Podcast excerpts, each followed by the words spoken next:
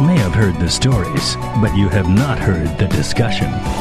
Tune in to Roundtable, where no opinion is too harsh, no topic too sensitive. Recently, an elder man in Wuhan goes to the bank to withdraw 3,000 yuan. The teller makes a mistake and gives him 30,000 yuan. So the elder returns the extra money right away. But then when he tells his friend about it, many call him stupid for not asking for a reward. So the next day, the elder goes back to the bank demanding a reward and he gets a mug, which is about 6.5 yuan. So as a result, a good deed that's supposed to make both sides happy ends up being an awkward thing for both the parties. So whose fault is it? Is the, the bank's or the old man's? I think it's the old man's. I think he just, I know he his his uh, heart was in a good place to begin with, but then he just acted too stupidly. First of all, if you wanted something in return, you should uh, you should have made that very clear on the first try. You cannot just possibly uh, expect the whole thing to be over and then go back to the bank and ask for something. Um, and when they did give you something and you, you, you keep saying, oh, this is not enough, that's just stupid. And number two, the sole reason he went back to the bank to ask for something is because he got laughed at by his friends. So when you have someone who is so insecure and who would change his mind just because his friends laughed at him, then, you know, he should face the consequences. Yeah, I mean, I, I mean, I have to say, I mean, you know, if if we look at the the chain of events, um, you know, going back to the very very beginning, it's the bank's fault for this even happening, uh, and specifically, it's this teller's fault. I mean, because how in the world can you mistake thirty thousand renminbi, you know, a huge. I mean, if any if anyone's ever seen that kind of amount of money, we're talking about a huge stack of of red 100 100 renminbi notes, a big stack. I mean, like maybe you can fit it into your hand, right. depending on how big your hand is. Um, how can you confuse that amount of money for 3,000 renminbi? And my question, my question here is. What if this wasn't actually a mistake in terms of giving that too much money, but they actually withdrew thirty thousand RMB from this guy's account, mm. uh, and and and so that's actually been, been taken away from taken away, right. taken away off of his balance. And so I think in general, man, it was a great thing that he returned it. Number one, obviously because he's breaking the law. Number two, because I mean he might have just gotten totally screwed out of this. Yeah. So you're saying there is some legitimacy in this guy asking for some reward. Yeah, I think so. Um, I mean, you know, I mean, what what if so so if we just assume that it wasn't actually just credited from from his balance? Mm. I mean, he could have just kept it, and no mm. one would have noticed.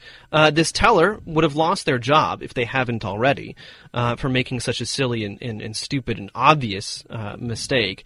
Uh, and but instead, I mean, you know, all of us have have him to thank uh, because that means that that, that people who um, you know did deposit money into that bank, well, they still have it. Mm-hmm. So yeah, I agree that the teller made the horrible mistake of not knowing what's three thousand and what's thirty thousand. So if he did end up uh, losing his job, I would feel no sympathy for him at all. Mm. However, um, on the bank side I don't think they have done anything wrong because they have made that clear. You know, if that indeed happened, that guy would probably have lost his job. Mm. But that didn't happen. And since you are coming back to us to ask for some reward, we did give you a reward. We did uh, give you a glass. Give you a cup. no, I mean, so so here's the thing. I mean, because I think, I mean, obviously we can see by the reaction from from this this old, older man's friends that that the initial uh, uh, reaction to most people, they would have just kept the money right? And so, I mean, if we have stories like this that are that are getting really, really popular and, getting, and catching lots of news, what incentive do people have for for actually um, returning the money? I mean, obviously, we can't count on people being honest. I think we just kind of have to, you know, take that for granted at this point. Um, so, if we want people to, you know, not steal money well, then we have to give them a reason to return it. All right. But then one of our listeners, Shen Xiaomo, thinks that it is exactly because you want to spread the positive energy that you should encourage people by giving them some reward. Let's take a listen from his WeChat message.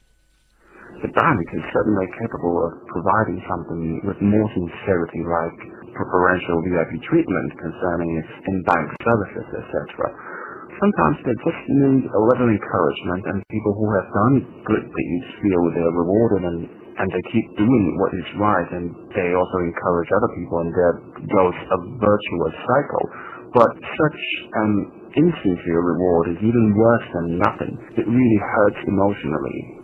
Yeah, so he thinks that uh, a mug is insincere, basically, and uh, you know, by if you want to encourage this sort of uh, positive cycle, you should be rewarding people with something. Also, I mean, like it was just ridiculous the way the bank was reacting, being like, "Oh, yeah, um, you did this really awesome thing. Here's here's a mug." All right, yeah, here's a mug, and and oh well, no, no, we can't actually give you anything better because it goes against the rules. I mean, come on. Yeah, the rule is made by people and probably. Okay, let's broken. say they're willing to uh, give the guy some money, but whose money should should they be using?